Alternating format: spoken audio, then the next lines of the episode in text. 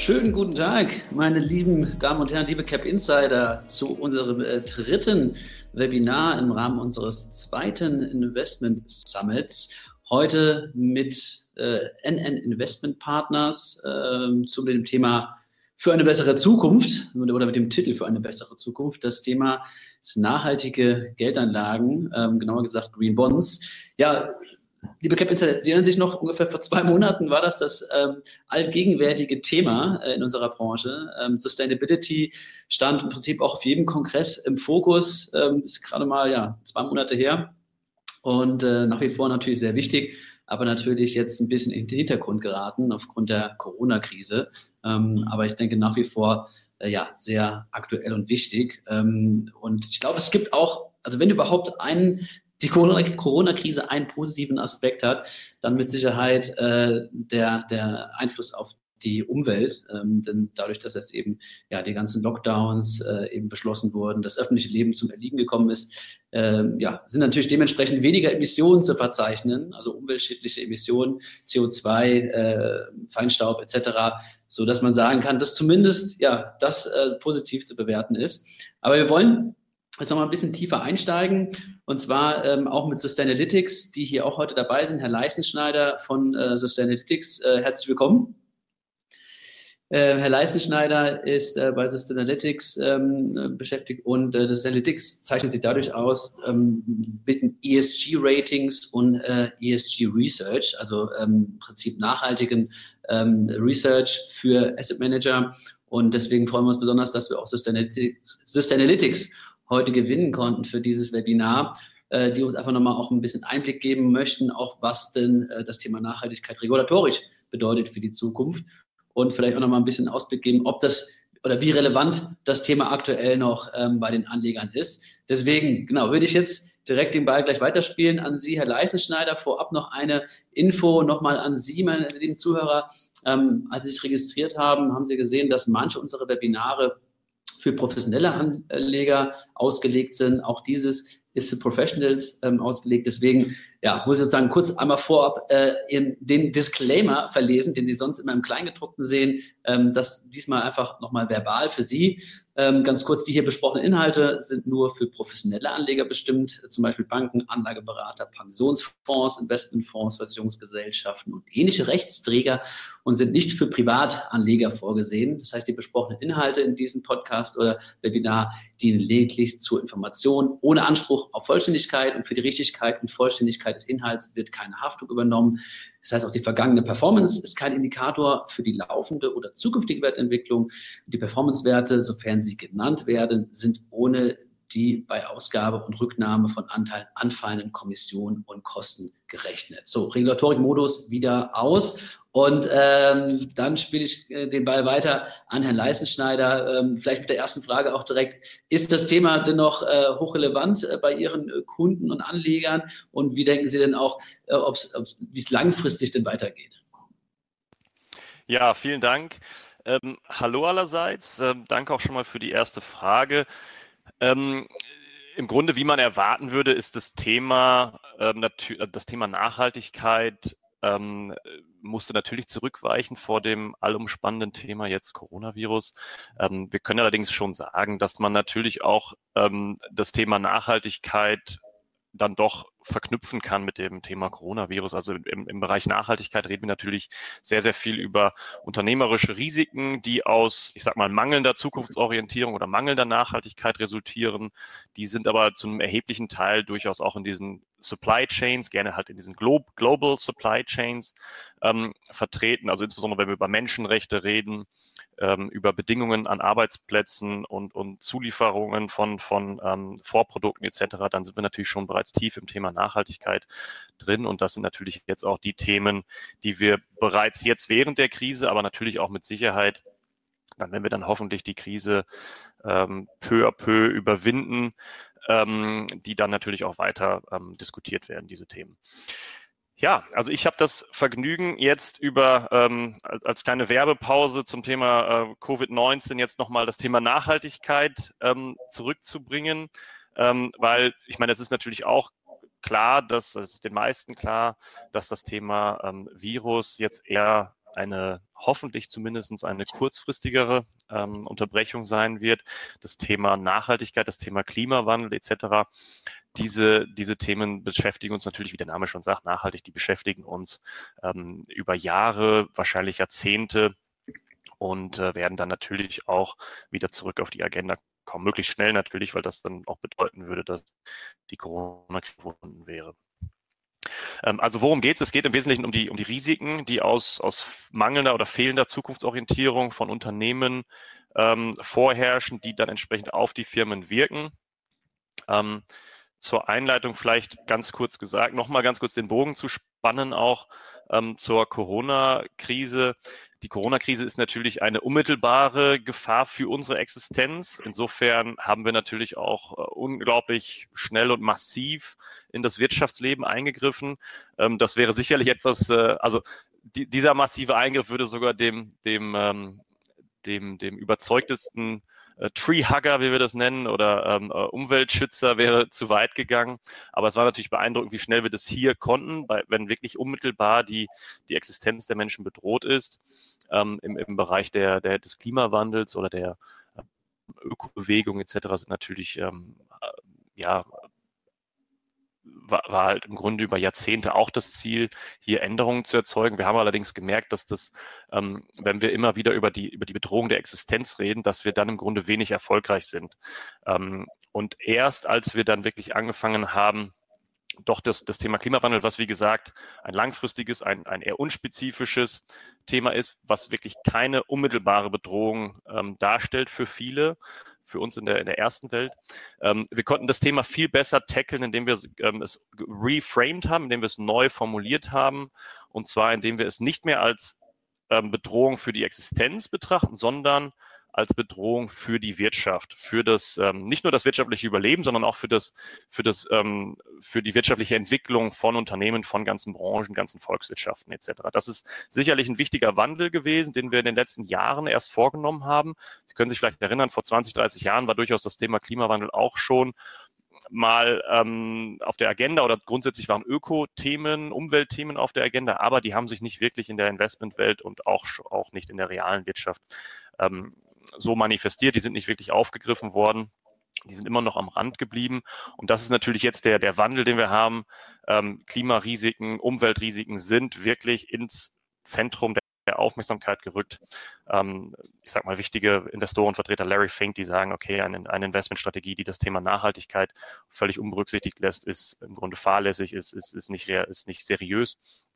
Ähm, das heißt, wir sehen ja daran sehr wohl, dass das Thema, also wie stark das mittlerweile schon in den internationalen Investoren äh, Gedanken verhaftet ist. Ähm, vielleicht ganz kurz zur, zur erweiterten Einleitung. Ähm, wichtig ist im Grunde, dass wir wirklich diese zwei Betrachtungsweisen haben. Und zwar haben wir zum einen die, die Wirkungen von, von Umweltrisiken oder der Umwelt allgemein und der Gesellschaft auf die Firmen. Ähm, das ist die eine Seite der Medaille. Also da schauen wir uns dann genau an, was, welche Risiken, welche Nachhaltigkeitsrisiken wirken auf Firmen, ähm, resultierend aus, wie gesagt, aus Umweltveränderungen, klimatischen, globalen Veränderungen. Und dann haben wir auf der anderen Seite die, die ähm, zweite Seite der Medaille. Das sind im Grunde die Auswirkungen der Firmenaktivitäten ähm, auf die Umwelt. Beide Seiten sind, sind wichtig. Die Wirkungen auf die, auf die Firmen sind natürlich dann die Wirkungen, die insbesondere Investoren interessieren, weil davon natürlich auch abhängig ist, wie sich ein, ein Enterprise Value, eine, eine Firmenbewertung ähm, entwickelt. Und dann auf der anderen Seite ist, sind die Wirkungen der Firmen oder die Auswirkungen der Firmen auf Umweltbelange ähm, sind natürlich wichtig aus, aus gesellschaftlicher Sicht. Ähm, und ähm, ja, ähm, werden dann aber eher subsumiert unter dem, dem Titel Impact. Ähm, aber werden auch gleich nochmal darauf zu sprechen kommen, weil wirklich beide Betrachtungen ähm, sehr relevant sind und sehr wichtig sind, im Übrigen auch aus EU-Regulierungssicht. Ähm, ich hatte es noch nicht gesagt, wenn Sie zwischendrin Fragen haben, können Sie die gerne auch schon hier eintippen. Dann können wir die auch gerne ähm, ähm, quasi hier schon direkt beantworten, wenn möglich. Ähm, also ähm, ja, geben Sie uns gerne ein, ein Handzeichen oder, oder schreiben Sie kurz Ihre Frage rein, dann können wir darauf direkt Bezug nehmen. Vielleicht auch noch mal ganz kurz zu mir. Also mein Name, wie gesagt, Marcel Leistenschneider. Ähm, seit über fünf Jahren bei Sustainalytics leitet er das ähm, Kundengeschäft für die existierenden Kunden in der Dachregion. Ähm, für den einen oder anderen, der Sustainalytics nicht unmittelbar zuordnen kann, wir sind ähm, der größte Anbieter von Nachhaltigkeitsresearch, ähm, der unabhängig ist sozusagen. Ähm, und wir sind, wir sind seit, seit mittlerweile 27 Jahren am Markt und ähm, bedienen oder, oder servicen etwas mehr als 700 Kunden global gesehen. Wir machen das mit einem Research-Team, was ungefähr 350 Leute umfasst und insgesamt ist das Team mittlerweile schon bei 700 Mitarbeitern. Und wo sind wir vertreten? Wir sind im Wesentlichen in allen großen, ähm, ich sag mal, Kapitalmarktzentren vertreten. Ähm, mit wem arbeiten wir primär zusammen? Ähm, also wir haben mittlerweile, wie gesagt, ein, ein breites Kundenportfolio. Ähm, traditionell arbeiten wir sehr, sehr eng und sehr, sehr stark mit Asset Managern zusammen.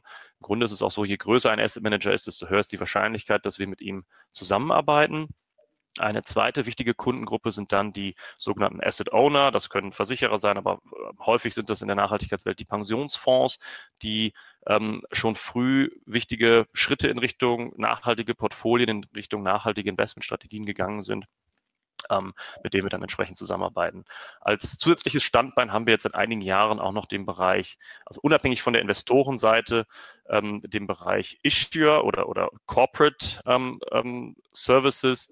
Dabei geht es im Wesentlichen darum, dass wir mit, mit Unternehmen ähm, zum Beispiel zusammenarbeiten und eine, eine Second-Party-Opinion, also eine Zweitmeinung für die Begebung eines Green Bonds beispielsweise begeben, äh, ähm, kreieren oder, oder schaffen und die dann entsprechend für Investoren äh, wiederum verfügbar machen.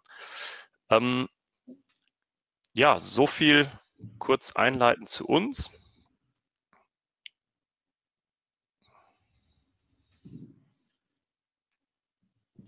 So, ich würde Ihnen jetzt ähm, ja ganz kurz einen, einen Marktüberblick geben. Ähm, dann würde ich ähm, auf ein wenig auf die EU-Regulierung eingehen, die jetzt im Grunde die die Investmentwelt ähm, sehr stark betrifft, natürlich vor dem Hintergrund der, der Nachhaltigkeitsanforderungen, ähm, die jetzt neu entstehen. Und äh, dann zu guter Letzt noch ähm, ein wenig über die, ähm, die Lösungen, die wir bei Sustainalytics anbieten können, auch noch eingehen. So. Ähm, ja, ganz interessant. Also hier geht es im Grunde darum, ähm, um die, um die globale Investorengemeinschaft der, der UNPRI. Das heißt, das sind die Principles for Responsible Investing. Da kann man als Asset Manager, als Asset Owner Unterzeichner werden und dann würde man sich entsprechend verpflichten, ähm, die sechs Prinzipien der UNPRI zu unterstützen. Ähm, Sie können hier sehen, dass es knapp 2500 äh, globale Unterzeichner bereits gibt. Die ähm, haben auch ein durchaus erkleckliches äh, Volumen an Assets under Management. Man müsste jetzt allerdings hier eine kleine Korrektur vornehmen. Natürlich seit zwei Wochen. Wir sind jetzt wahrscheinlich nicht mehr bei 62.000 Milliarden, sondern oder 82.000 Milliarden sehe ich hier gerade, sondern wahrscheinlich eher bei den 62.000 Milliarden. Aber nichtsdestotrotz die Aussage natürlich, ähm, das ist ein globales Phänomen, nachhaltige Investments zu unterstützen. Und ähm, insofern, ähm, ja, das soll im Grunde die Kernaussage dieser, dieser Slide sein. Jetzt ist die Frage, was gibt es hier konkret für nachhaltige Investmentstrategien? Wir haben eine ganze Reihe. Ich hatte das ähm, eingangs schon erwähnt, dass sich das Thema Nachhaltigkeit nicht so leicht einheitlich definieren lässt, weil natürlich jeder ähm, seine eigenen ähm, ethischen Vorstellungen hat, seine eigene Vorstellung, was noch investierbar, was nicht investierbar ist, etc. Insofern haben sich in der Industrie ähm, verschiedene Ansätze herausgebildet. Ähm, traditionell, und das geht noch so ein bisschen auf diese, diese Denke zurück, die ich eingangs schon erwähnt hatte, vor 20, 30 Jahren, hat man halt ähm, wirklich eher kategorisch gesagt, okay, wenn wir nicht nachhaltig sind, dann betrifft das unsere gesamte Existenz. Insofern waren auch die Antworten relativ harsch. Man hat dann wirklich versucht, mit Ausschlüssen zu arbeiten. Wir sehen auch, dass, dass, dass das durchaus noch eine, eine, also das ist die, die am, am weitesten verbreitete Strategie, also wirklich bestimmte Produktkategorien auszuschließen. Kohle ist oder so wie früher Alkohol, Tabak, Pornografie etc. Das ist auch sehr, sehr stark kirchengetrieben gewesen oder, oder von, von Glaubensgemeinschaften getrieben und, äh, und natürlich auch aus der Ökobewegung. Aber wir können hier sehen, das ist ein, ein, ein, hat einen ganz großen Anteil. Ähm, ich will natürlich auch nicht verhehlen, dass diese Strategien relativ leicht umgesetzt werden können. Ne? Also ein, ein Anfangsuniversum einfach zu screenen auf kontroverse Waffen, Alkohol, Tabak ist natürlich ähm, äh, leichter gemacht. Wir haben dann als zweite wichtige ähm, Strategie im Nachhaltigkeitsbereich das Thema ESG-Integration. Das sehen Sie hier zweite von unten. Ähm, da sehen Sie im Gegensatz zur ersten Strategie, sehen Sie hier, dass die USA dort stärker vertreten sind ähm, im Bereich ESG-Integration. Dabei geht es darum, dass man wirklich ähm, umfangreiche ESG-Daten auf Firmenbasis verwendet, um ähm, Anlageentscheidungen, um äh, Firmenbewertungen vorzunehmen. Das heißt, man würde wirklich ein, ein, eine tiefe Durchsicht haben zu einer Firma und diese dann entsprechend verwenden, um, um Anlageentscheidungen vorzubereiten oder Anlageentscheidungen zu treffen. Ähm, als weitere Strategie haben wir ähm, dann noch den Bereich äh, Norms-Based Screening hier. Dabei geht es im Grunde darum, dass man ähm, ja, Normverletzungen ähm, betrachtet, internationale Normenverstöße, die, die existieren. Also die bekannteste ist da sicherlich die, die UN Global Compact äh, Normen. Das ist eine, eine ähm, ähm, Gruppe aus oder eine große Gruppe aus Firmen, die sich zusammengeschlossen hat unter dem Deckmantel der United Nations, die da bestimmte Prinzipien festgelegt haben, zum Beispiel in Einklang zu sein mit den Menschen, mit bestimmten Menschenrechten, mit Umweltbelangen, aber auch mit Arbeitsrechten und, und ethischen ähm, äh, Aspekten. Ja, und jetzt ist sicherlich der Bereich äh, Corporate Engagement ist ein, ein stark wachsender Bereich. Ähm, ähm, wie wir hier auch sehen, insbesondere auch stark ausgeprägt in Europa. Und ähm, ja, ansonsten äh, die weiteren Strategien, die noch verwendet werden, möchte ich auch wirklich nur, nur kurz erwähnen. Ähm, wichtig ist natürlich dann noch Best in Class als, als Ansatz. Ähm, dem liegt häufig auch eine, eine ESG-Analyse eines Portfolios zugrunde. Und dann haben wir noch den Bereich Impact Investments, der aber hier eher wirklich ein, ein Nischendasein fristet. So, hiermit würde ich dann weitergehen zum Thema, was kommt auf uns zu als, ähm, als Investorengemeinschaft, Retail-Investoren, ähm, Wholesale-Investoren ähm, oder Distributors, äh, ähm, institutionelle Anleger etc. Alle werden, die gesamte Investment Value Chain wird berücksichtigt und wird betroffen sein, auch von den EU-Regulierungen, die oder von der EU-Regulierung, die im Bereich nachhaltige Investments auf uns zukommen. Vielleicht nochmal ganz kurz einen Schritt zurück gemacht. Worum geht es? Die EU möchte, ähm, um das ganz klar zu sagen, vor dem Hintergrund des, des, Paris Agreements 2015 und auch der UN Global, uh, sorry, der, der um, Sustainable Development Goals, auch von der, von der UN herausgegeben, hat man sich wirklich als Ziel gesetzt, Kapitalströme zumindest mal europaweit, bestenfalls global ähm, zu shiften. Also wirklich, es heißt dann immer dieses ähm, Shifting the Trillions, also es geht wirklich darum, ähm, globale Kapitalströme ähm, von vormals, ähm, ich sag mal, braunen oder, oder zumindest nicht grünen ähm, Wirtschaftsaktivitäten neu zu vernetzen, neu zu leiten in eher grüne, vielleicht sogar tiefgrüne, hellgrüne etc. Verwendungen, die dann entsprechend mehr Nachhaltigkeit haben, die im Einklang sind mit, mit dem, mit dem Zwei-Grad-Ziel aus Paris und die auch im Einklang sind, bestenfalls mit verschiedenen ähm, Sustainable Development Goals. Ähm, neben diesem Shift der, neben dieser, dieser ähm, ja, wirklichen Hinführung hin zu, zu grünen, nachhaltigen Aspekten, ähm, also was, dieser Aspekt hat natürlich einen, einen starken, soll natürlich einen starken Einfluss haben auf die Gesellschaft im Allgemeinen. Es gibt aber dann noch eine, eine zweite Triebfeder. Man möchte dadurch auch wirklich versuchen, dass Kapitalmärkte resilienter werden. Das heißt, man möchte wirklich Risiken ähm, ähm, besser in den Griff bekommen, weil man halt stark davon ausgeht, dass Nachhaltigkeitsthemen, wenn sie nicht anständig gemanagt werden in den nächsten Jahrzehnten, zu enormen Verwerfungen führen können, zu enormen ähm, ja, Neubewertungen auch, nicht nur von Firmen, sondern von ganzen Branchen, eventuell sogar von Volkswirtschaften. Und diesem Risiko möchte man ähm, natürlich möglichst frühzeitig und rechtzeitig noch ähm, begegnen, bevor es dann zu spät ist und bevor dann wirklich ja, ein, ein, ein, ein Einfluss auf die Wirtschaft da wäre, wie wir ihn jetzt bei der Corona-Krise erleben. Also das möchte man natürlich verhindern. Deswegen ähm, all diese all dieser Input, all diese Unterhaltung, all diese Diskussionen hoffentlich zu einem noch rechtzeitigen Zeitpunkt. Was heißt das jetzt konkret? Ähm, wir haben hier drei Balken. Das heißt, Sie, Sie sehen ähm, die beiden unteren Balken, die sich dann mit Spezialisierungen, also das sind jetzt die Regulierungen auf bestimmte Investmentstile, sage ich jetzt mal, oder auf ähm, auch auf bestimmte Grade, je nachdem, wie, wie wichtig das Nachhaltigkeitsthema ist aus, aus Fondsmanager-Sicht. Die beiden unteren Balken beschreiben jeweils Strategien, die eher spezialisierte Nachhaltigkeitsinvestoren betreffen. Da geht es darum, dass dann entsprechend mehr über das Thema Impact berichtet werden muss. Ähm, ich möchte aber heute äh, in Anbetracht der Zeit ähm, eher auf den ersten Punkt eingehen und das sind die Anforderungen, die alle Investoren betreffen. Das heißt, egal ob ich ein, ein spezialisierter Nachhaltigkeitsinvestor bin oder ein ganz konventioneller äh, Investor bin oder, oder ähm, eine Fondsgesellschaft etc., diese Anforderungen, wie wir sie in der obersten Spalte sehen, ähm, betreffen alle. Und was hier gemacht werden muss, ist im Endeffekt, dass über ähm, sämtliche wichtige Nachhaltigkeitsrisiken berichtet werden muss.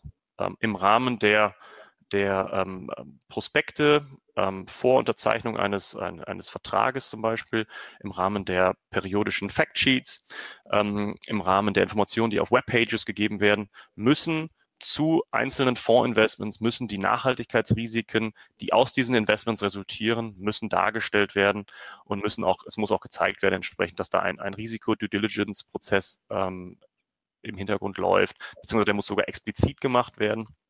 Und ähm, entsprechend müssen dann auf diese Risiken eingegangen werden. Und es muss auch das Management dieser Risiken dargestellt werden. Des Weiteren, also das ist jetzt die, die Risiken, die auf die Firmen wirken. Ich hatte das eingangs erwähnt. Das ist also, das sind Umweltrisiken, die auf Firmen wirken, auf Firmenaktivitäten etc. Wir haben dann aber noch als zweiten Punkt, und der, der muss auch berichtet werden, das ist auch zwingend erforderlich, das sind die sogenannten Sustainability Factors. Das sind die, das sind die Auswirkungen der Firmenaktivitäten auf die Umwelt. Auch die müssen im Rahmen eines, eines Factsheets, eines, eines, ähm, ähm, ähm, eines Vertragswerkes, eines Prospektes etc. müssen berücksichtigt werden und auf die muss eingegangen werden. Ähm, es wird allerdings noch nicht gesagt, wie das, wie das konkret auszusehen hat. Also welche Tools, ähm, welche Algorithmen, welche spezifischen Risiken wichtig sind etc. All das wird erstmal noch im Dunkeln gelassen, denn die haben jetzt hier eine Art Trick verwendet, würde ich sagen, aus Brüssel. Die haben erstmal gesagt, ähm, was wir machen, ist uns erstmal noch erst im ersten Schritt noch egal, aber Sie müssen das disclosen, Sie müssen das zeigen, wie Sie das machen, wie Sie diese Risiken berücksichtigen. Das heißt, man hat erstmal noch eine gewisse Freiheit, einen Freiheitsgrad, aber man muss bereits jetzt schon sagen, was man macht. Und entsprechend, wie gesagt, das ist jetzt der erste Schritt. Die Erwartung ist, dass dann irgendwann das, ähm, die Anforderungen enger werden oder, oder stärker gedreht werden und dass man dann auch irgendwann ganz konkrete ähm, Vorgaben bekommt, wie man diese Risiken ähm, sozusagen berücksichtigen soll. Aber wie gesagt, jetzt als ersten Schritt hat man da noch eine gewisse Freiheit. Also um nochmal zusammenzufassen, es müssen über Risiken und Faktoren berichtet werden. Wie diese Risiken berücksichtigt werden, ist momentan noch dem Asset Manager zum Beispiel selbst überlassen. Ähm, aber es wird bereit, bereits geguckt, ob da eine Transparenz vorherrscht, ob diese ganzen Risiken und Faktoren disclosed werden. Und Herr Leistenschneider, wird es dann auf Basis dieses Reporting dann auch ein, ein standardisiertes, einheitliches Rating geben, ESG-Rating, was dann auch damit einhergeht, dass man das, dass die Vergleichbarkeit auch dann besser wird? Ähm, wir erleben schon seit einigen Jahren da eine, eine Konsolidierung in diese Richtung, dass Ratings vergleichbarer werden. Aber man muss natürlich sagen, wir sind noch lange nicht am Ziel. Die Ratings sind noch nicht wirklich vergleichbar. Wir sehen allerdings auch einige Vorteile darin, dass wir halt nicht diese einheitliche diesen Einheitsbrei haben, wie wir das aus dem Credit Rating Bereich kennen, mhm. äh, sondern die Ratingagenturen haben noch ihre individuelle, ihre individuellen Ansätze. Ähm, gleichwohl möchte ich sagen, dass die EU ja an, mit der durch die Taxonomie durchaus bestrebt ist, hier eine gewisse Einheitlichkeit, ähm, eine, eine Struktur, ein Standardwerk zu schaffen, zumindest mal ein, ein Framework zu schaffen, um zu differenzieren zwischen grünen und, und nicht grünen Wirtschaftsaktivitäten allerdings, das ist nicht auf, auf Firmenebene per se, man kann das dann allerdings wahrscheinlich aggregieren mh, hm, auf Firmenebene, aber diese, diese Unterhaltungen sind natürlich seit einigen ja, seit über einem Jahr mittlerweile sehr weit entwickelt, sehr weit fortgeschritten, aber noch gleichzeitig noch lange nicht am Ziel. Mhm.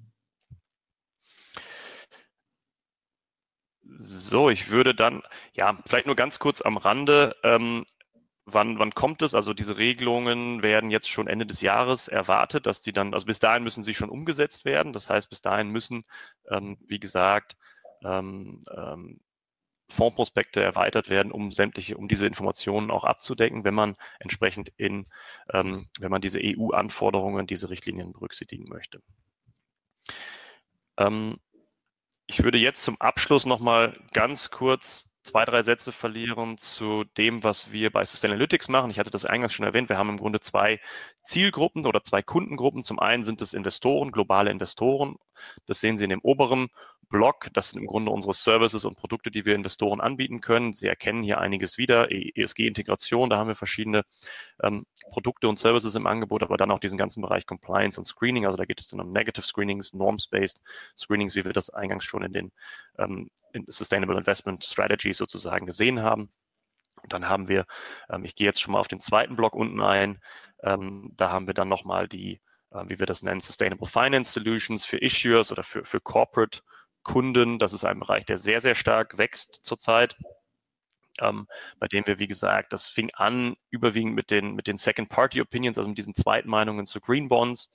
Und ähm, mittlerweile gibt es verschiedene Use Cases für, für Corporate-Kunden, ähm, also Gründe quasi, warum, für die sie unsere ESG Risk Ratings verwenden. Das ist unser Flaggschiff ähm, ESG-Produkt, ähm, was wir haben. Und äh, ja, ich will dabei jetzt auch das Thema nicht vertiefen unbedingt. Ähm, insofern würde ich jetzt schon auf die letzte Slide, beziehungsweise vorletzte Slide zu sprechen kommen. Hier geht es im Grunde um unsere Partnergesellschaften. Also wir arbeiten natürlich eng mit Morningstar zusammen.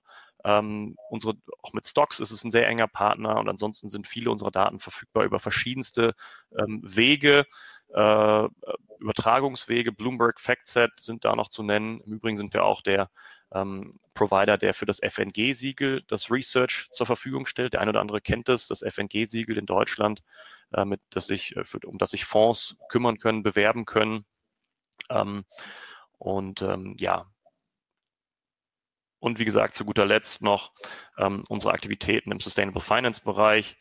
Ähm, hier, wie gesagt, stellen wir, wir sind wir der, der führende Anbieter von Second-Party Opinions, arbeiten hier mit Corporates in der ganzen Welt zusammen und ähm, ja, entwickeln diese Second-Party Opinions im, im Grunde, um ähm, Investoren zu signalisieren, dass dann entsprechend ein, ein Green Bond, der begeben wird, auch wirklich die Gelder so nutzt, wie er das im Prospekt ähm, sagt, für das erneuerbare ähm, Energienprojekt etc. Ähm, und so weiter. Also das ist ähm, ja, wie gesagt, ein, ein, ein Bereich, der ein rasantes Wachstum zuletzt erlebt hat in den letzten Jahren. Und ähm, ja, ich weiß, dass die Kollegen von NNIP jetzt gleich nochmal genauer darauf eingehen werden. Insofern würde ich es dann auch hierbei belassen. Aber wie gesagt, wenn Sie jetzt oder auch später im Nachgang noch Fragen haben, stehe ich gerne noch zur Verfügung. Genau, also äh, liebe Cap Insider, Sie können Ihre Fragen auch nach wie vor noch in den Chat stellen, wie Herr Leistenschneider gerade schon sagte. Ähm, aber erstmal vielen Dank, äh, Herr Leistungsleiter, für den äh, interessanten Einblick oder ein Update zu dem aktuellen Stand der Dinge, was auch Regulatorik oder Reporting eben angeht. Ich denke, äh, es wirklich nützlich für den, für den Anleger, der sich für nachhaltige Investments interessiert, eben mal zu sehen, ja, ähm, wie sind denn überhaupt äh, meine Asset Manager unterwegs im Bereich Nachhaltigkeit. Ähm, ich würde dann jetzt aber gerne weitergeben an NNIP, NN Investment Partners, zunächst an Bernd Riedel, der ähm, ja erstmal allgemein was zu NN Investment Partners sagen wird. Ich switche hier kurz mal die äh, Slides um für Sie. So. Und ähm, dann anschließend noch Herr ähm, Oliver Schmitz, der dann auch noch mal ein bisschen näher darauf eingehen wird, auf das Produkt oder auf die Anlageidee, die wir Ihnen ja heute auch mitgeben wollen äh, im Bereich Green Bonds, also grüne Anleihen, wo NNEP auch eine jahrelange Expertise hat. Aber ich glaube, allgemein ist NNEP ja schon im Bereich Nachhaltigkeit nicht erst seit Greta ne, unterwegs, Herr Riedel, sondern schon seit, ich glaube, über 20 Jahren habt ihr das ganz oben auf eurer Agenda stehen. Äh, von daher, äh, the stage is yours, Herr Riedel. Ja, vielen Dank. Also als NNIP das Thema Nachhaltigkeit für sich entdeckt hat, war Kreta vielleicht noch ein Gedanke. Ähm, von der Seite können wir auch gleich nochmal drauf zurückkommen. Ja, von meiner Seite herzlich willkommen im Webinar. Mein Name ist Bernd Riedel. Wie schon erwähnt wurde, ich bin mit dem Oliver Schmidt zusammen zuständig für den Bereich Wholesale in Deutschland. Wir haben uns die Präsentation ein bisschen aufgeteilt. Ich habe jetzt das Vergnügen, Sie ein bisschen durch die durch NN Investment Partners zu führen und auch über das Thema Green Bond ein wenig zu berichten. In den Investmentpartners nicht viele Zahlen, weil sie eine Einschätzung haben. Wir verhalten rund 290 Milliarden Euro an der Management, ca. 1000 Mitarbeiter. Wir sind äh, der erste Manager der NN Group, des größten holländischen Lebensversicherer, der an der Euronext gelistet ist und unsere Historie reicht zurück bis E 1845.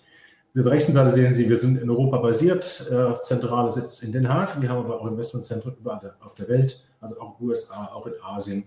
Dort werden auch Portfolien gemanagt. Ähm, wenn das Thema Nachhaltigkeit auf den Tisch kommt, dann schlagen immer so zwei Herzen in meiner Brust. Einmal, weil ich sage, super, es wird, geht voran, immer mehr Investoren, aber Anbieter entdecken das Thema für sich. Und dann kommt immer so ein kleines Aber bei mir. Aber wenn es nicht nur Marketing ist. Und es gibt viele Mitbewerber, die das Thema nach vorne bringen. Es gibt auch neuere Mitbewerber, die das Thema nach vorne bringen, wo ich nicht weiß, wie dezidiert das ist, wie, wie tiefgehend das ist. Wir hatten gerade das Thema eben Reporting. Ähm, es gibt wenige, sage ich mal, die das Thema Nachhaltigkeit äh, nach vorne bringen, ins Regal stellen und gleichzeitig zum Beispiel Ihnen sagen können, wenn Sie so und so viel Euro in das Portfolio investieren, wie viel CO2 haben wir damit reduziert? Also hat gerade das Thema was Analytics, das Thema Reporting extrem wichtig und da trennt sich meiner Meinung nach auch ein bisschen die Spreu vom Weizen. Wenn Sie auf unsere Historie zurückschauen, äh, wir haben begonnen im Jahr 1999 mit Sustainable Equity, haben das dann weiterentwickelt über auch das Thema Sustainable Credits und dann auch Green Bonds. Wir unterstützen internationale Nachhaltigkeitsinitiativen, ob das jetzt die UNPRI ist, Green Bond Principles. Wir arbeiten eng mit Partnern zusammen wie Sustainalytics, um das Thema ESG Research und Reporting zu fördern. Enge Kooperation zum Beispiel auch mit akademischen Einrichtungen wie Yale, um das Thema weiterzuentwickeln und weiter auszubreiten.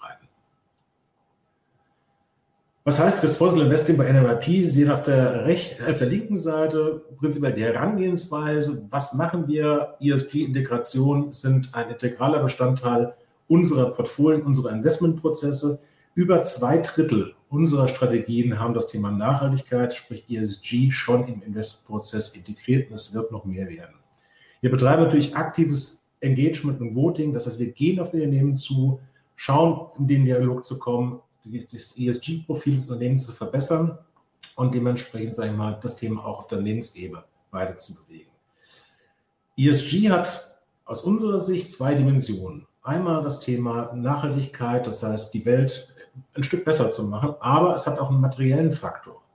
Weil wenn ich ESG-Faktoren im Investmentprozess integriere, tue ich eins, ich senke meine Risiken. Das heißt, ich optimiere meine risikoaktivierten Returns. Weil was passiert zum Beispiel, wenn ein Unternehmen zum Beispiel nicht nachhaltig unterwegs ist und zum Beispiel dementsprechend schlechte Presse bekommt oder vielleicht mit äh, Strafverfahren belegt wird, das wirkt natürlich auf die Bilanz aus, dementsprechend auf den Überschuss, dementsprechend auf den Aktienkurs. Also ESG hat nicht nur die Dimension zu sagen, okay, wir wollen Gutes tun, es hat auch was auf der Risikoseite zu tun und optimiert die Returns risikoadjustiert. Wir haben natürlich globale Partnerschaften, das hatte ich Ihnen eben schon mal gezeigt, um unser, unseren Einfluss und unsere, unsere Initiativen zu bündeln und unsere Kräfte zu stärken. Und wir stellen sicher bei allen ESG-relevanten Portfolien, dass sie ein transparentes Reporting bekommen, weil sie sehen, was tut eigentlich NMRP mit meinem Kapital und was löse ich eigentlich auf der Nachhaltigkeitsseite mit meiner Investition aus. Wie Herr Leitensteiner schon gesagt hat, verschiedene Herangehensweisen an das Thema. Das klassische ist ESG, ESG-Strategien. Das heißt, ich binde ESG-Faktoren in den Investmentprozess ein und optimiere die äh, risikooptimierten Returns. Dann habe ich auf der anderen Seite die Sustainable-Strategien. Das heißt, da ist der klare Fokus auf die Führer von heute und morgen im Bereich der Nachhaltigkeit. Und es gibt das Thema Impact. Das heißt, da investiere ich in Unternehmen auf der Aktien- oder auf der Rentenseite, die einen klaren Beitrag zur Erfüllung der Social Development Goals der Vereinten Nationen leisten. Lassen Sie uns ganz kurz in Green Bonds mal reinschauen. Was sind eigentlich Green Bonds? Sie haben klassische festverzinsliche Anleihen, die eine vordefinierte Kapitalverwendung haben. Das heißt, es werden Projekte finanziert, die der Umwelt zugutekommen. Was aber auch Green Bonds sind, ist eine liquide Form des Impact Investing. Sie kennen früher vielleicht noch die klassischen Investitionen. Wir investieren in eine Solaranlage, wir investieren in äh, was auch immer an dem Bereich. Das war aber nie liquide. Das heißt, Sie hatten eine Kapitalbindung über Jahre und Jahrzehnte. Hier haben Sie eine liquide Form, Impact Investing zu betreiben. Aber was extrem wichtig ist, Green Bonds haben die gleiche Liquidität und Verfügbarkeit wie, ich nenne es jetzt mal reguläre Anleihen.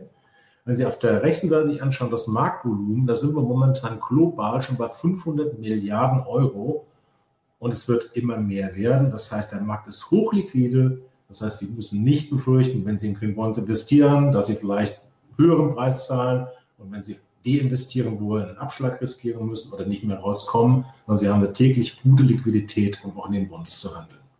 Ist das, Riedel, auch in aktuellen Zeiten noch so mit der Liquidität äh, an den Bondmärkten? Äh, ja, gut, Green Bonds haben das gleiche Risikorenditeprofil, sage ich mal, letztendlich äh, auf der Liquiditätsseite wie auch klassische Anleihen. meine, wenn alle durch die Tür wollen, dann wird die Tür halt ein bisschen enger.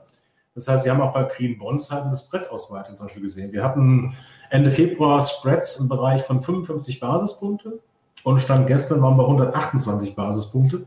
Das heißt, es wird dann schon auch mal über den Preis, sage ich mal, dementsprechend die Liquidität ähm, ja, teurer gemacht. Ja. Aber das, das, haben sie bei klassischen Anlagen auch. Also wenn Sie heute, sage ich mal, einen klassischen äh, High-Yield-Bond treten wollen, eine klassische Staat, äh, Unternehmensanleihe, haben Sie auch äh, auf der Spreadseite ein Problem und zahlen da entweder zu viel oder kriegen zu wenig.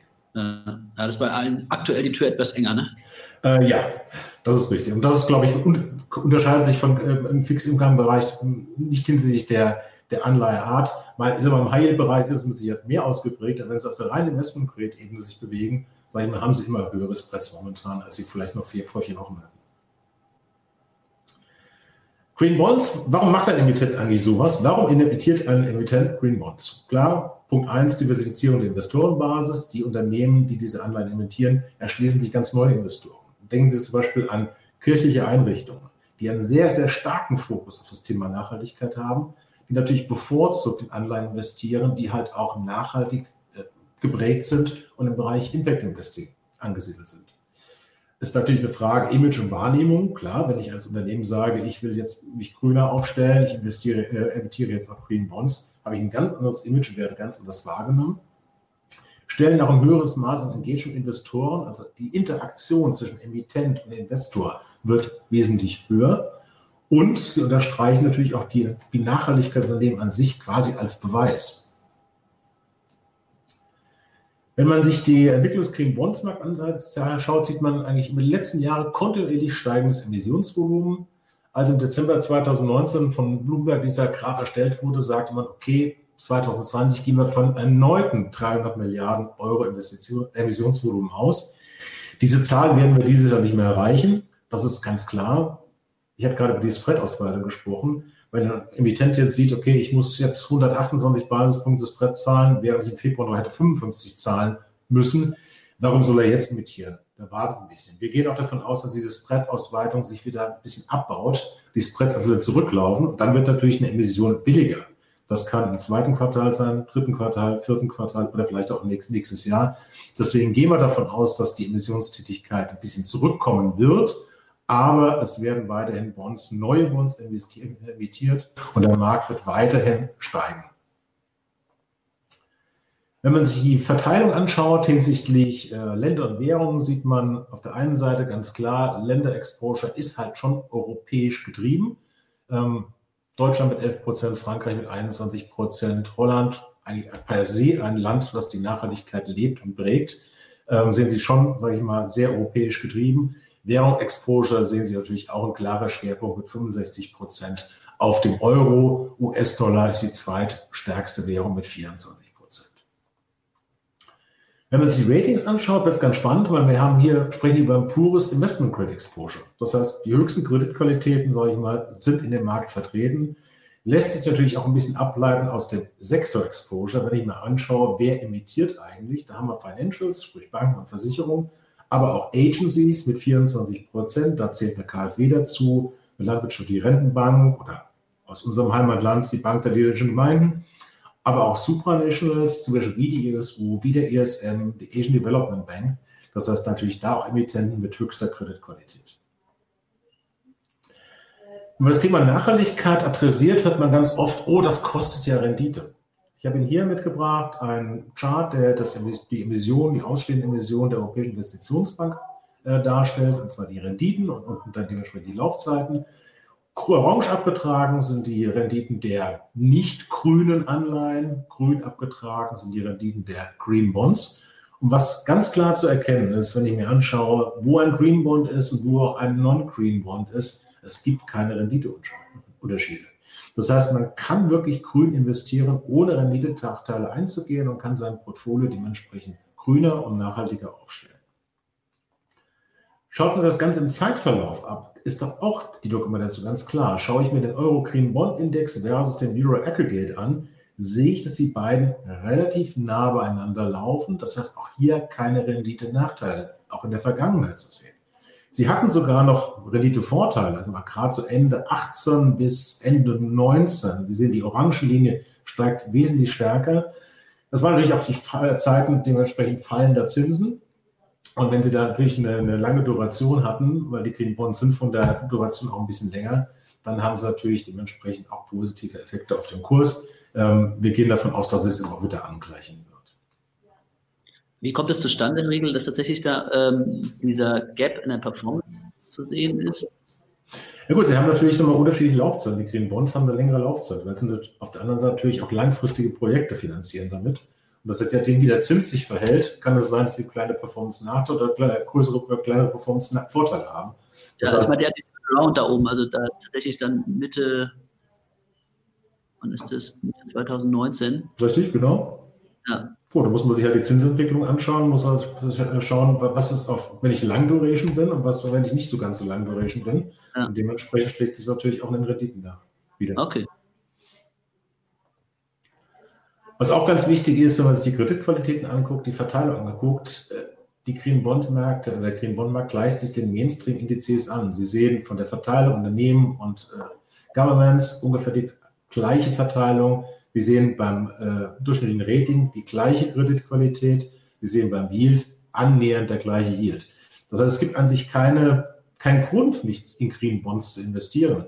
Wenn ich keine Renditennachteile habe, kein anderes Risiko habe, die gleiche Liquidität habe. Ich hatte mal ein schönes Gespräch mit einem Kunden, der sagte, warum soll ich denn investieren, wenn ich keine Vorteile habe? Und da sage ich, es gibt zwei gute Gründe. Punkt eins ist, risikoadjustierte Renditen sind besser.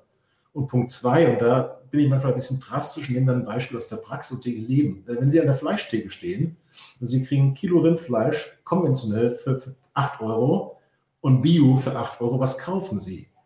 Die Antwort war natürlich Bio. Ich, warum nicht Green Bonds?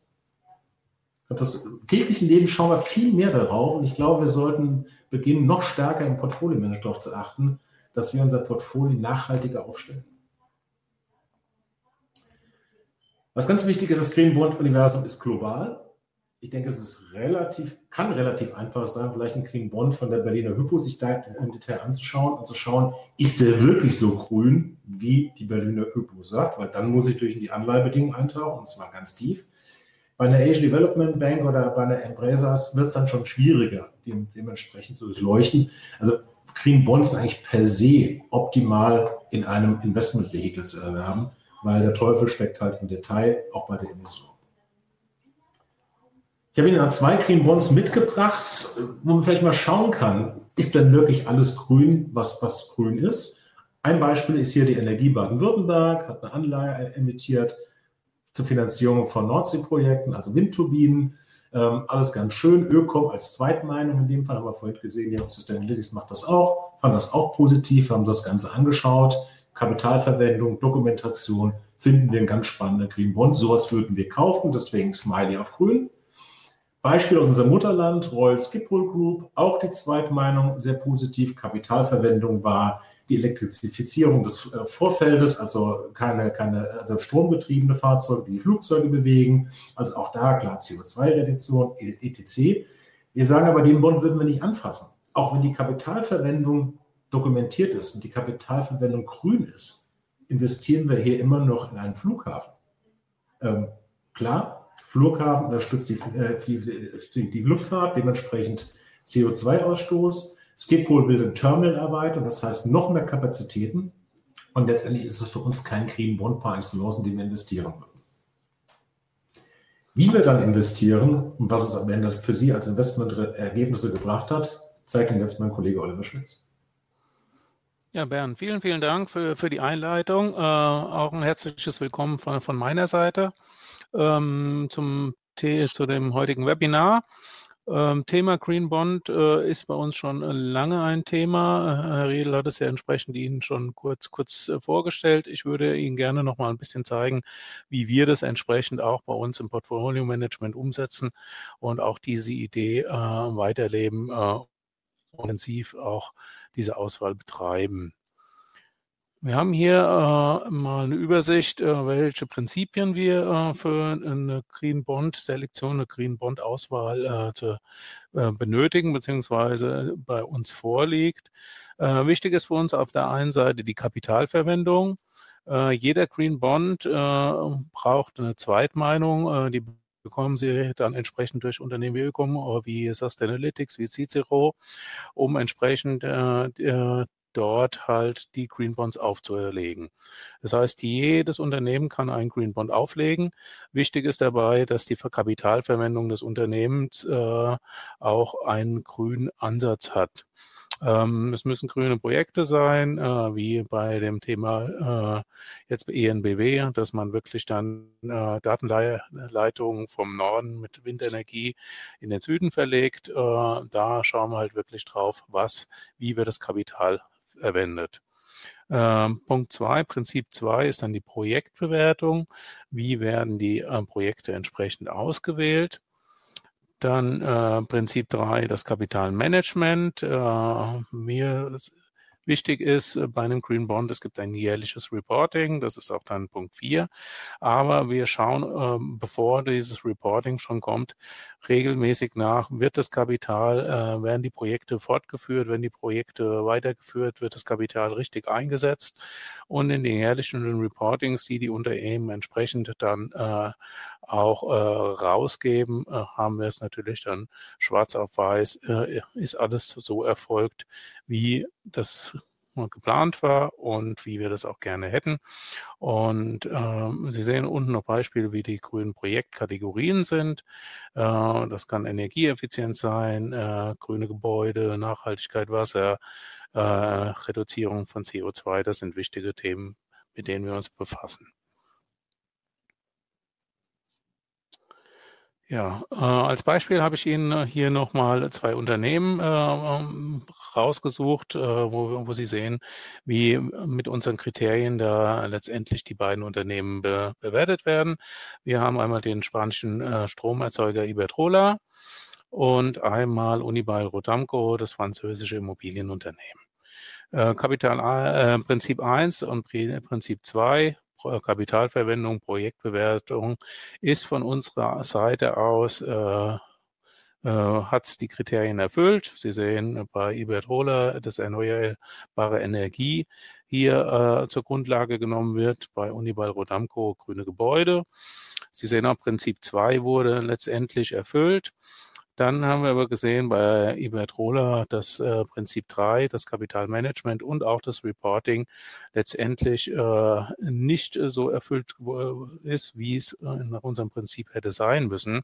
Das heißt, äh, das Management äh, des Kapitals wurde da nicht entsprechend eingegrenzt. Man kann nicht ganz, ganz klar sehen, das Geld, was auch äh, durch den Green Bond, durch die Anleihe eingenommen wurde, ob das auch entsprechend die richtige Verwendung hatte.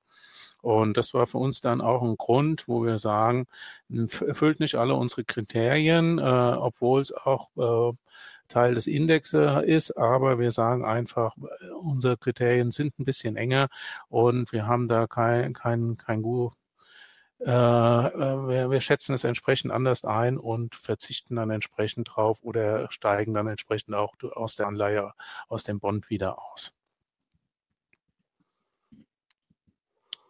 Nochmal zur Selektion. Wir schließen einige Projekte und Sektoren, aus. Das kennen Sie mehr oder weniger schon, ob es jetzt Glücksspiel ist, ob es Atomenergie ist, ob es Tabak ist. Wir haben dann einige Projektausschlüsse und zusätzlich gibt es auch noch äh, anhand des äh, Climate Bond Initiatives als Leitfaden Mindestschwellen für die Projekte. Und es gibt auch noch sek zusätzlich Sektorausschlüsse, die wir komplett entsprechend die ganzen Unternehmen aus einem kompletten Sektor dann ausgrenzen. Da nochmal äh, eine Beurteilung der Emittenten bei unserer Selektion. Äh, wichtig ist für uns auch, dass es äh, keine Emittenten sind mit schweren Kontroversen.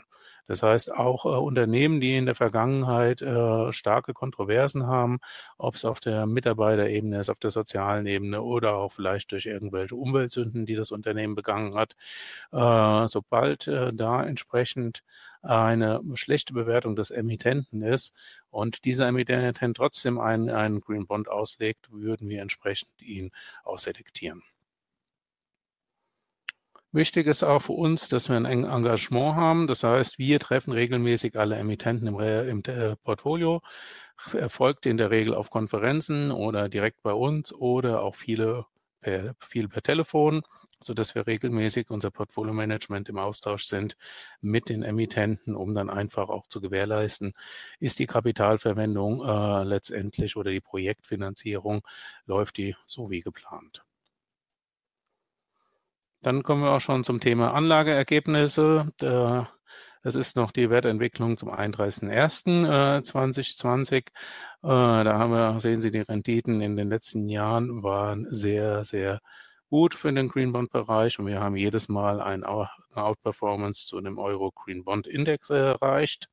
Aktuell aufgrund der Marktverwerfung äh, sieht es natürlich ein bisschen, bisschen negativer aus. Das heißt, äh, die Rendite, die wir bereits im Januar erzielt haben, äh, hat entsprechend äh, schon reduziert. Wir stehen aktuell bei unserem Green Bond bei minus 2,8 year to date, was aber, wenn man sich die anderen Märkte anschaut, äh, noch, noch vertretbar ist. Und auf jeden Fall viel, viel Potenzial jetzt für, für einen Aufschwung wieder gibt. Thema Reporting ist für uns ganz wichtig, damit auch wirklich unsere Investoren sehen und wissen, äh, wofür setzen wir entsprechend, äh, äh, was unsere Unternehmen, was äh, bringen die entsprechend für Umweltvorteile, für Nachhaltigkeitsvorteile. Und wenn wir hier sehen, äh, dass hier im bei der jährlichen CO2-Reduzierung im Gesamtportfolio äh, entsprechend Haufen Einsparungen erzielt worden sind oder auch, äh, dass man hier sieht, äh, äh wie viel ähm, Autos entsprechend äh, Reduzierung des Gesamtportfolios über das CO2 erfolgt äh, sieht man, dass die Investitionen entsprechend nachhaltig sind, nachhaltiger sind als ein durchschnittliches Anleiheportfolio. Hier haben wir nochmal eine Darstellung äh, der Nachhaltigkeitskriterien. Diese Nachhaltigkeitskriterien der UN, äh, äh, was Herr Leistenschneider auch kurz angerissen hat, äh, sind letztendlich äh, keine Grundlage für uns beim Investmentprozess. Aber wichtig für uns natürlich im Reporting darzustellen, wo erfüllen wir die Nachhaltigkeitsziele der UN und da sehen Sie gerade, was der, der Punkt 13 an, äh, das Klimawandel, Klima angeht, haben wir entsprechend 100 Prozent des Portfolios ist entsprechend in der Richtung abgedeckt. Äh, einige andere Themen dann ein bisschen unterbewertet, aber letztendlich halt auch weit, weit über dem Durchschnitt eines normalen Anleihenportfolios. Hier nochmal äh, als, als, zum Abschluss äh, unsere Übersicht, was wir entsprechend für Produkte im Angebot haben. Ursprungsfonds ist unser reiner Greenbond-Fonds, den gibt es seit 2016. Wir haben im letzten Jahr dann noch einen Green Bond Short Duration aufgelegt, also entsprechend äh, kürze, kürzere Laufzeiten, äh, der entsprechend äh, eine Durations-Hedging, äh, Durationsmanagement, um entsprechend äh, da auch bei Zinsveränderungen dem Anleger entsprechende Alternative bieten zu können. Jetzt wurde noch im Januar dann entsprechend zusätzlich ein Corporate Green Bond aufgelegt, ähm, da entsprechend in dem normalen Green Bond sowohl Staats- wie Quasi-Staatsanleihen äh, wie auch die, die, äh, die Corporates, die Unternehmensanleihen entsprechend zusammen sind, äh, aber auch die Nachfrage rein nach Corporates von, von unserer Investorenseite kam, haben wir entsprechend ein Produkt im Januar noch zusätzlich aufgelegt. Sie sehen bei unserem äh, großen Flaggschiff-Fonds äh, haben Sie ein Vorvolumen von über einer Milliarde. Wir sind einer der größten entsprechend im, im Markt. Ja, wenn Sie weitere Fragen haben, stehe ich und mein Kollege Bernd Riedel Ihnen jederzeit zur Verfügung. Im Nachgang kriegen Sie natürlich auch äh, von Cap Inside und auch von uns entsprechend nochmal die Präsentation zugeschickt. Ich würde Sie gerne hier nochmal auf unseren Responsible Investment Report aufmerksam machen. Den veröffentlichen wir auf jährlicher Basis. Jetzt ist er aktuell wieder erschienen für, mit äh, den Daten von 2019. Da sehen Sie auch, dass wir Nachhaltigkeit sehr, sehr intensiv betreiben bei uns im Unternehmen und haben Sie sehr viele schöne Beispiele, wie wir da auch im Engagement-Bereich äh, tätig sind und äh, entsprechend da das Thema sehr, sehr ernst nehmen. Wenn noch Fragen sind, würde ich mich jetzt freuen, wenn, wenn die über, über den Chat kommen. Ich habe gesehen, Herr Scheidel hat da ja auch noch mal ein paar Fragen dazu geschickt. Genau, genau. Es gab jetzt äh, eine Frage von einem leider zum äh, zu den Green Bonds. Und zwar, also es gibt ja drei Fonds, ne? Und äh, einige von denen sind ja, oder zwei von denen sind schon länger aufgelegt. Einer, ähm, sind neu, einer wurde neu aufgelegt, hatten Sie eben gerade, vielleicht könnt ihr den Slide ja gerade nochmal auf. Ja, ich gehe nochmal zurück, ja. Genau. Ah, ja, da. Ähm, das sind ja im Prinzip die drei, die drei Fonds. Ähm, einer wurde neu aufgelegt. Die Frage war ja nochmal, ähm, sind die alle sparplanfähig auch? Also bei ähm, äh, Anlageberatern ist es ja, hat das eine hohe Relevanz? Sind die sparplanfähig? Ähm, es kommt darauf an, wo, wo drüber der, der äh, Berater entsprechend abwickelt, über welche, welchen, welche, welches Depot. In der Regel bieten alle Depotbanken die Möglichkeit des Sparplans an. Ähm, Gibt es ein paar Ausnahmen, aber im Großteil ist es auf jeden Fall möglich. Und äh, Sie haben ja schon den Corporate Green Bond gesehen, den haben wir jetzt erst aufgelegt. Also da kann es schon sein, dass er bei vielen Plattformen vielleicht noch nicht gelistet ist. Da reicht aber eine, eine, ein kurzer Hinweis an uns und wir werden dann mit der Plattform sprechen, um entsprechend den dann auch freischalten zu lassen. Die anderen beiden Fonds werden Sie aber auf jeden Fall dort finden. Sollte es da wirklich mal Probleme geben, dass irgendeine Anteilsklasse mal nicht verfügbar ist dort, äh, liegt es dann äh, daran, dass vielleicht da noch kein Bestand bei der Depotbank vorhanden ist. Einfach bei uns mal kurz nachge nachgefragt und wir werden die Sache dann für den Anleger entsprechend klären. Ich habe jetzt gerade nochmal geschaut, nach der, die Frage kam noch nach der ISIN. Ähm, deswegen habe ich hier parallel noch ein bisschen geguckt. Also wenn Sie zum Beispiel die klassische Anteilsklasse für Endkunden nehmen, äh, vom Green Bond Fund wäre das die Ludwig Ulrich 1586 216068. Ich wiederhole nochmal Ludwig Ulrich 1586 216 068. Sie finden aber auch alle Anteilsklassen bei uns auf der Webpage. Einfach als Suchbegriff dann einfach Green eingeben und dann sehen Sie die Übersicht aller Fonds, die wir haben, mit allen verfügbaren Anteilsklassen. Ja, vielleicht, Herr Riegel, können Sie auch im Chat direkt reinschreiben, die, die sind äh, dann auf die Schnelle. Sie bekommen aber auch im Nachgang natürlich auch die Präsentation und eben halt mit ISIN, sodass Sie dann eben auch dann nochmal das nachschauen können, ob es bei Ihnen handelbar ist. Ähm, also bei Comdirect und FFB nehme ich mal an, das sind ja die gängigen, ähm, vermutlich handelbar und auch mit Sparplan oder können wir im Nachgang ja noch nachliefern. Wie gesagt, der Kollege schon gesagt hat, sollte es nicht handelbar sein, auf die Comdirect oder FFB zugehen, die kommen auf uns wieder zu und dann kriegen wir das auch hin. Wunderbar, alles klar. Sehr gut. Ähm, wenn jetzt keine Fragen mehr von unseren Cap-Insidern sein soll, eine Frage nochmal äh, von meiner Seite, ähm, kurz äh, bevor wir sozusagen die Stunde voll machen. Gab es jetzt, äh, Herr Schmitz, im Zuge der Marktverwerfung dann auch konkrete Anpassungen nochmal im Portfolio, äh, wo man sagt, okay, die Unternehmen, die Projekte erfordern oder erfüllen jetzt nicht mehr die, die Bonitätsanforderungen, die sie beim Fonds eigentlich äh, voranstellen? Hm, ähm, haben wir im Moment noch nicht gesehen. Er ist natürlich jetzt auch erst äh, Monatsende gewesen. Das heißt, äh, da jetzt eine neue Reporting, neue Zahlen äh, kommen, bekommen wir jetzt von den Unternehmen entsprechend auch jetzt erst im Laufe der nächsten Tage, so dass wir letztendlich nicht genau sehen können, äh, gibt es da bei der Kapitalverwendung, gibt es bei den Projekten da entsprechende Einschränkungen. Äh, aber klar, es wird, wird, wird wahrscheinlich äh, da auch was, was die Kapitalverwendung oder die Projekte an, angeht, wahrscheinlich wahrscheinlich bei vielen Projekten auch äh, ein bisschen im Moment ein kurzer Stillstand vielleicht sein, äh, wie es aktuell bei uns in der ganzen Wirtschaft ist für einige Bereiche. Und äh, das muss man sich natürlich im, im Nachgang entsprechend anschauen. Aber ich denke mal, wenn, wenn der Grundtrend unverändert ist, äh, denke ich mal, wird es auch kein Thema sein, sich da von der Anleihe äh, vorab schon zu trennen. Mhm. Das Schöne natürlich am Green Bond ich sag mal so, wer kommt denn momentan oder wer kam an die Kapitalmärkte und die Räder?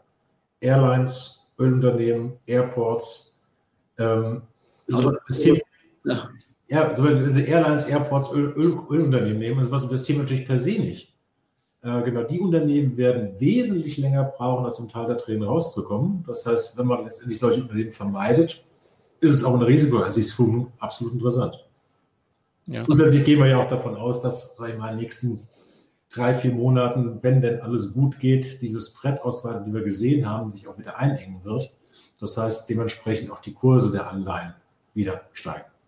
Genau, das wäre auch nochmal eine Frage gewesen, äh, die mich interessiert hätte. Glauben Sie, das Schlimmste, also Ihre Volkswirte, ne, äh, das Schlimmste ist schon überstanden oder ähm, kann es vielleicht noch schlimmer kommen? Aber wenn Sie sagen, Sie gehen davon aus, dass die Spreads sich eher wieder einengen würden oder könnten, ne? vermutlich.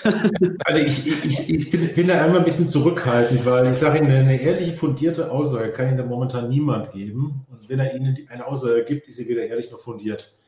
Ähm, wir wissen nicht, wie es weitergeht. Wir wissen nicht, was noch auf uns zukommt. Äh, ich bin ein Freund, A, hatten wir eben Fondssparenplan vom Cost-Average-Effekt. Äh, ich bin ein Freund von Diversifizierung Portfolio. Und ich bin auch Freund von einer taktischen Kasse und sukzessive in die Märkte reingehen.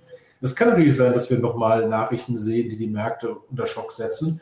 Wenn ich aber dann nicht alles Kapital investiert habe, sondern noch im Cash bin, kann ich auch nachkaufen. Also ich glaube, nur Cash macht jetzt keinen Sinn. Ähm, man kann sukzessive anfangen, vielleicht sich gute Anleihen oder gute Anlagen ins Depot reinzukaufen. Man sollte es aber wirklich dann scheibchenweise machen, weil es kann sein, dass es vielleicht nochmal schlimmer kommt, bevor es besser wird. Ich denke auch, das gilt wahrscheinlich für Aktien wie auch für Green Bonds. Man kann jetzt die Gelegenheit einfach, glaube ich, nutzen, um sich schon mal hier ja, die ersten Scheibchen, wie Sie schon sagten, äh, ins Depot zu legen, wenn man eben äh, noch auf Cash sitzt. Ne? Da glaube ich, da ist man der Glückliche aktuell und äh, eben halt hier auch noch die Nachhaltigkeit im, im Depot noch etwas zu optimieren. Ähm, ja, also wenn soweit erstmal keine weiteren Fragen mehr sein sollten, ähm, dann würde ich mich gerne bedanken bei Ihnen, Herrn Riedel, bei Ihnen, Herrn Schmitz, auch Herrn Leistenschneider. Wir haben zu danken. Ja, vielen, vielen Dank für, für das Interesse. Und im Nachgang würden wir uns natürlich gerne äh, über weitere Fragen äh, freuen und dann senden wir Ihnen gerne die Informationen jederzeit auch zu. Genau. Und das Wichtigste, bleiben Sie gesund. Genau, das, das, ist das Wichtigste, ja. Genau, bleiben Sie gesund. Vielen Dank auch für alle äh, Cap Insider, Zuhörer, Zuschauer sogar. Ähm, und ich wollte mal sagen, das Thema ähm, Makroblick eher, was Sie ja eben sozusagen ähm, gesagt haben, ist, ist vielleicht bei jemand anders besser aufgehoben. Da haben wir auch nochmal unsere Cap Insider die Chance. Am 8. April ist ja auch nochmal Ihr, ähm, ich glaube, das ist der Kapital Head of Multi-Asset oder der ähm, von, wie heißt der? Evold? E Evold von Schaik, ja. Ewold von Scheik, genau, ja. Der wird auch nochmal ähm, bei einem, im Rahmen unseres Investment Summits am 8. April, also nächste Woche Mittwoch dabei sein, der nochmal ein bisschen vielleicht einen tieferen Einblick oder seine Sichtweise auf die globalen oder auf die Makro-Dinge äh, geben wird. Ähm, da wäre ich auch schon ähm, bei dem Thema nochmal ein Hinweis in eigener Sache.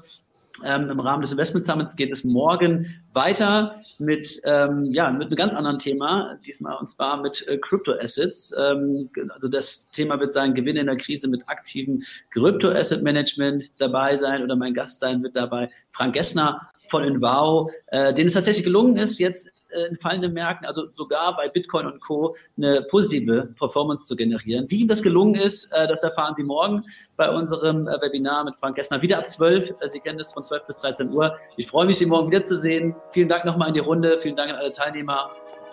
Bis morgen. Bis dann. Vielen Dank. Danke. Tschüss. Ciao.